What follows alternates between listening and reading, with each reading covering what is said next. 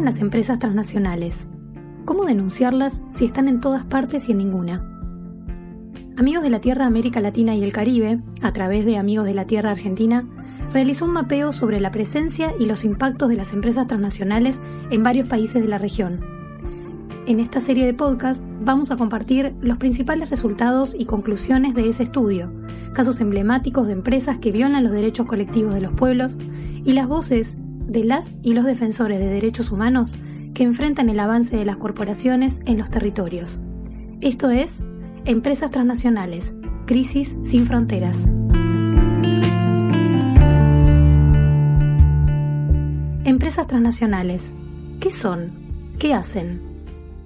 Lo primero que hay que decir sobre las empresas transnacionales es que debemos analizarlas en el marco de un sistema. Y ese sistema es el sistema capitalista. Ellas están en el centro de esa arquitectura construida, por tanto, los instrumentos, los actores, las instituciones y los procesos que se generan en el marco de ese sistema ofrecen a las empresas un sustento para su poder y ellas los promueven. Por tanto, es un actor clave del sistema, emergen del proceso de globalización, en el crecimiento y expansión de la inversión extranjera directa, en la organización vertical de las empresas, en la deslocalización y ese proceso de deslocalización que realizan constituyen un vehículo, el vehículo por excelencia del capital transnacional, son ellas las que imponen los flujos del capital y conducen y benefician el proceso de acumulación. Y esto es clave. Son ellas las que lo comandan, pero además también son ellas las que se benefician. De esa manera están jugando un doble rol de promover y recibir todos los beneficios de lo que están promoviendo. La que habla es la politóloga Natalia Carrau, integrante de Redes Amigos de la Tierra Uruguay. Ella desde 2005 investiga sobre integración regional y relaciones internacionales.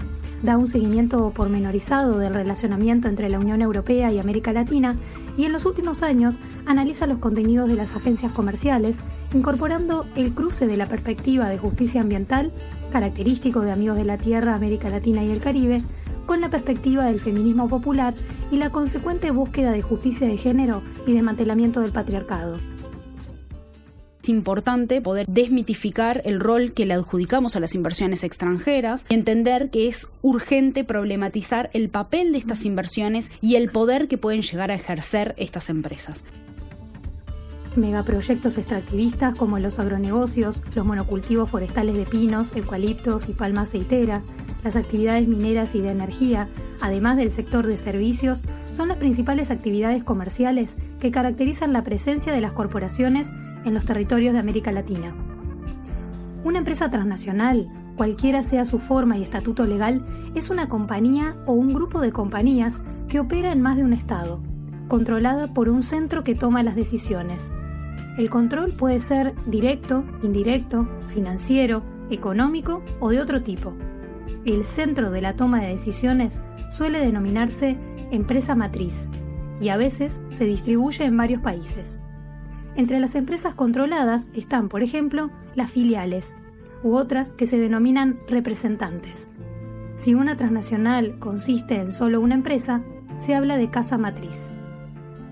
Pareciera que lo más determinante es el costo-beneficio que tiene la extracción de lo que les interesa, ¿no? En todos los casos, y es importante también decir que las empresas eh, diseñan una estrategia de desembarco en los territorios. No es casual, eso está estudiado, ellos estudian con mucha profundidad el tipo de estado al que van a desembarcar y sus estrategias varían según el estado con el que van a negociar. Entonces aprovechan y maximizan la capacidad que ellos pueden obtener de esa negociación con el estado. Hay estados sumamente débiles, en, los que la corrupción es una forma de entrada, pero no, no solo, y digo no solo porque es muy fácil criminalizar a los estados débiles sin considerar las asimetrías y las responsabilidades históricas norte-sur.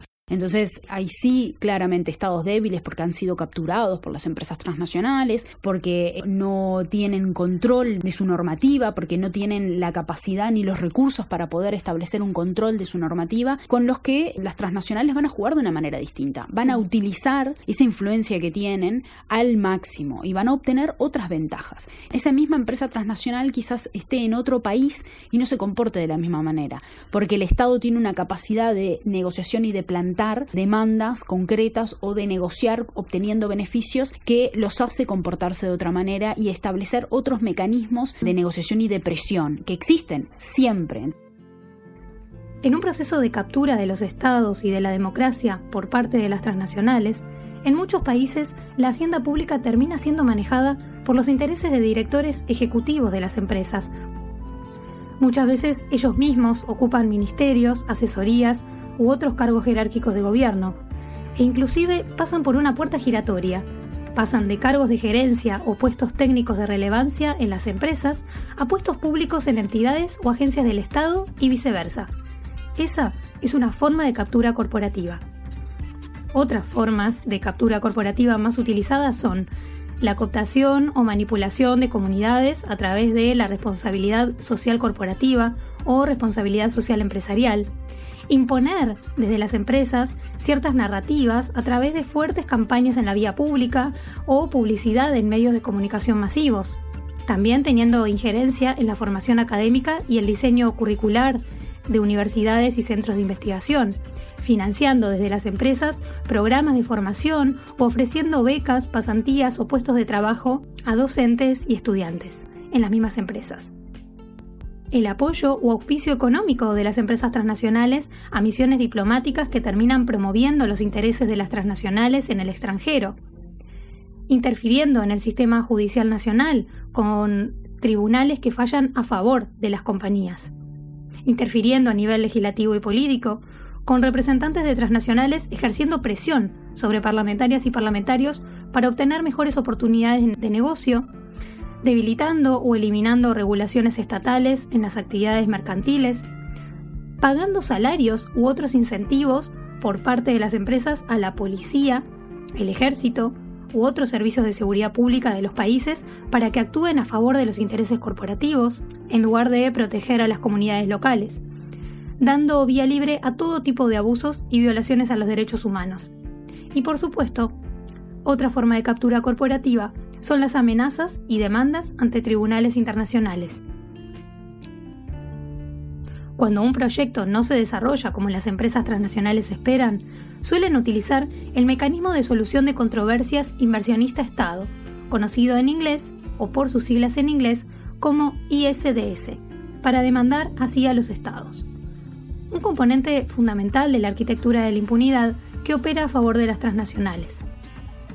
Este tipo de juicios impacta directamente sobre la capacidad de los gobiernos para regular las actividades comerciales sobre los países y afecta los presupuestos públicos, porque deben destinar sumas millonarias a cubrir abogados y asesoramientos legales para presentarse ante tribunales como el Centro Internacional de Arreglo de Diferencias Relativas a Inversiones, el CIADI, que opera en la órbita del Banco Mundial, y así defenderse ante las demandas corporativas todo el sistema de solución de controversias está montado como un engranaje de un sistema donde las empresas están en el centro, ejerciendo su poder, maximizando beneficios y minimizando o socializando, que es peor, los costos es interesante por varias razones. Las empresas demandan a los países por sus políticas públicas implementadas, es decir, una política pública que es una decisión, un instrumento soberano que tienen los estados para alcanzar determinados objetivos que están orientados al interés público general. Es una parte constitutiva del accionar público. Las políticas públicas ponen en práctica el goce de determinados derechos. En definitiva, son los derechos de los pueblos y la capacidad de regular que tienen los estados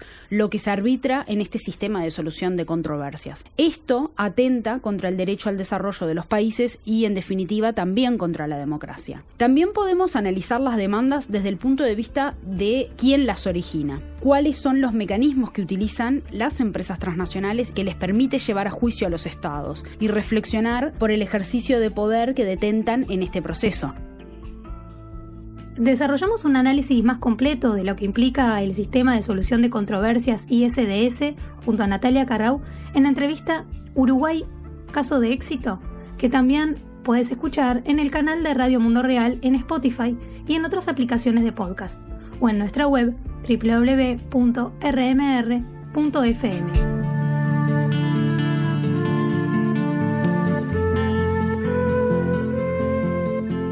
Desde mediados de los años 90 hasta el presente, la cantidad de demandas de empresas transnacionales contra países latinoamericanos nunca paró de crecer.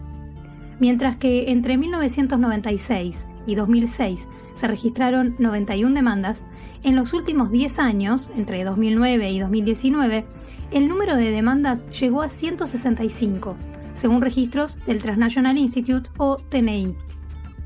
Los tribunales más conocidos son el que nombrábamos antes, el CIADI, la Comisión de Naciones Unidas para el Derecho Mercantil Internacional, un CITRAL, por su nombre en inglés, y la Cámara de Comercio Internacional, aunque existen otros tribunales internacionales creados ad hoc para proteger los intereses de las transnacionales. A menudo, la exposición ante estos juicios provoca también un retraimiento o congelamiento del avance de las políticas de regulación que un Estado podía estar implementando antes de ser llevado a juicio por las transnacionales. Las empresas gozan de total impunidad, avanzan con violencia, asesinan, desplazan pueblos y destruyen sus medios de sustento. Estas empresas, junto a la derecha del continente, están avanzando en el desmantelamiento de los derechos conquistados por nuestros pueblos y también están avanzando para desplazar pueblos de sus territorios, transformando esos territorios en plataformas para la acumulación de capital. Por eso consideramos que hay que desmantelar los sistemas de arbitraje y de inversionista y Estado y avanzar en la concreción de un tratado vinculante sobre empresas y derechos humanos a nivel de Naciones Unidas escuchábamos a la presidenta de la Federación de Amigos de la Tierra Internacional, Karin Nansen, enumerando las violaciones a los derechos colectivos de los pueblos que realizan las empresas transnacionales en todo el mundo y por qué es necesaria la aprobación de un tratado vinculante. En unos minutos explicaremos de qué se trata ese tratado. Desde Amigos de la Tierra Internacional, a través de sus programas, grupos miembro y del sistema de solidaridad internacionalista, hacen mucho hincapié en la defensa de los derechos colectivos de los pueblos y las personas defensoras de territorios. Como nos explica Danilo Urrea, facilitador regional de ATALC e integrante del Sistema de Solidaridad Internacionalista, el avance del capital y de las grandes corporaciones es cada vez más resistido colectivamente desde el poder popular, a través de estrategias colectivas que detengan las violaciones a los derechos y la destrucción de los medios de sustento perpetradas por las empresas transnacionales. Como respuesta a estas resistencias populares, las personas defensoras de pueblos y territorios sufren amenazas y ataques en forma sistemática. Para amigos de la Tierra de América Latina y el Caribe, defender la vida de estas personas es una condición necesaria para lograr el cambio de sistema por el que luchamos. Por eso, nuestro trabajo incorpora la defensa de los derechos de los pueblos, es decir, la defensa del derecho a la tierra y al territorio, a la soberanía alimentaria, al agua, a la autodeterminación y a mantener prácticas ancestrales y tradicionales. Cuatro personas defensoras de pueblos y territorios fueron asesinadas cada semana en 2019, según registros de Global Witness. Karin Nansen mencionaba la urgencia de aprobar un tratado vinculante sobre empresas transnacionales y de derechos humanos a nivel de Naciones Unidas, porque hasta ahora hay un vacío jurídico reglamentario en relación a las empresas transnacionales. O sea, mientras que los tratados de inversiones, como los tratados bilaterales, son vinculantes entre corporaciones y estados y suponen llevar a los estados ante tribunales arbitrales si los acuerdos comerciales no se cumplen, las transnacionales no están dispuestas a someterse a la supremacía de los derechos humanos que rigen a nivel global. Para revertir esta desigualdad, el tratado vinculante sería un instrumento internacional jurídicamente vinculante sobre las empresas transnacionales en materia de derechos humanos, para brindar a las víctimas de las violaciones perpetradas por las corporaciones el acceso a la justicia que hoy no tienen. El contenido del tratado se discute en Naciones Unidas desde 2014 y se pretende que su texto abarque la responsabilidad de las grandes empresas transnacionales a lo largo de toda la cadena global de producción, algo que han intentado diluir en los últimos borradores que se conocen del tratado. Desde las organizaciones de la sociedad civil, agrupadas en la campaña global para reivindicar la soberanía de los pueblos, desmantelar el poder corporativo y poner fin a la impunidad, aspiran a que el texto del tratado regule y permita juzgar el accionar de las transnacionales, que se proteja a los pueblos frente a las violaciones de derechos humanos que hacen estas empresas y se detenga la captura corporativa que las transnacionales hacen de los estados, Quien participa de las negociaciones en Ginebra para lograr este tratado vinculante es Leticia Paraños, co-coordinadora del Programa de Justicia Económica y Resistencia al Neoliberalismo de Amigos de la Tierra Internacional e integrante de Amigos de la Tierra Brasil. Desde Porto Alegre, Leticia nos cuenta por qué la lucha contra las transnacionales forma parte de la agenda de la Federación. Para nosotros es muy importante eh, movilizar a nivel global y denunciar las transnacionales en un contexto que a cada parte del mundo nos toca lo mismo, ¿no? Las violaciones de derechos, la captura corporativa de los estados, la persecución, criminalización y asesinatos de liderazgos y defensores y defensores de derechos colectivos. Para nosotros es muy importante desde nuestras bases hasta a nivel internacional estar movilizados en contra de estos actores que son actores centrales del sistema capitalista, racista y patriarcal. Están en el centro de este este sistema y se benefician de él. Y podemos hacer incluso enlaces con el contexto actual cuando escuchamos a representantes de este sector, incluso jefes de estados capturados por este sector, a decir que algunas vidas son desechables, que lo que importa es una economía capitalista, la acumulación del capital, que eso no puede parar. Los pueblos afectados por este sistema neoliberal que privatizó la salud, privatizó los hospitales, privatiza los medicamentos. Entonces, yo estoy en Brasil hubo un lobby muy fuerte del sector, principalmente del agronegocio y de la minería, diciendo que sus trabajos son como esenciales de la población y por eso no pueden parar. En esta situación de cuarentena ya tenemos víctimas acá en Brasil por el sector de minería, por ejemplo. Esta es la perversidad de que yo hablaba, ¿no? Cuando jefes de Estado y cuando empresarios salen a decir que no les importa, se van a morir millares de personas porque en realidad no se puede parar la economía, ahí se puede percibir dos cosas muy importantes. Una es para ellos algunas vidas no les importa y por otra parte también se desmascara que la economía es movida por el trabajo de la clase trabajadora. Una cosa tan obvia, pero que es muy enmascarada por, por estas empresas, ¿no? Siguen recibiendo menos que un saldo mínimo. Eso es súper grave y es algo que tenemos también que denunciar eh, en este marco de la lucha contra las transnacionales. Una de las principales trabas o dificultades en la negociación por el tratado vinculante es la oposición que tienen las transnacionales a cualquier norma vinculante o de cumplimiento obligatorio. Estas oposiciones son expresadas de maneras más o menos explícitas por los voceros de las transnacionales, en la ONU, en la Organización Internacional de Empleadores y en la Cámara de Comercio Internacional, así como también en instancias de lobby de los países que son sede de las principales empresas transnacionales, principalmente los países de la Unión Europea, los Estados Unidos, Canadá, Japón, Australia y otros mayoritariamente del norte global desarrollado.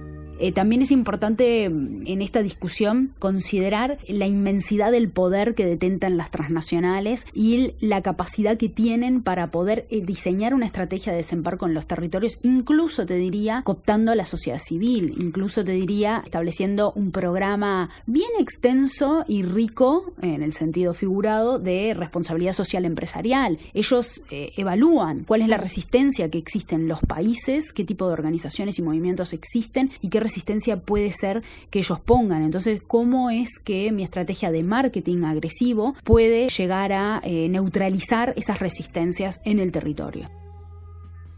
Las empresas mineras como la canadiense Barrick Gold en Argentina y Chile o Vale en Brasil son claros ejemplos de cómo las transnacionales ejercen presión y amenazan con llevar a juicio a los estados para lograr perpetuarse en los territorios y enriquecerse con la extracción de bienes comunes. Vamos a conocer ejemplos de las amenazas e impactos de la minería en América Latina y el Caribe en el próximo capítulo de Empresas Transnacionales, Crisis sin Fronteras.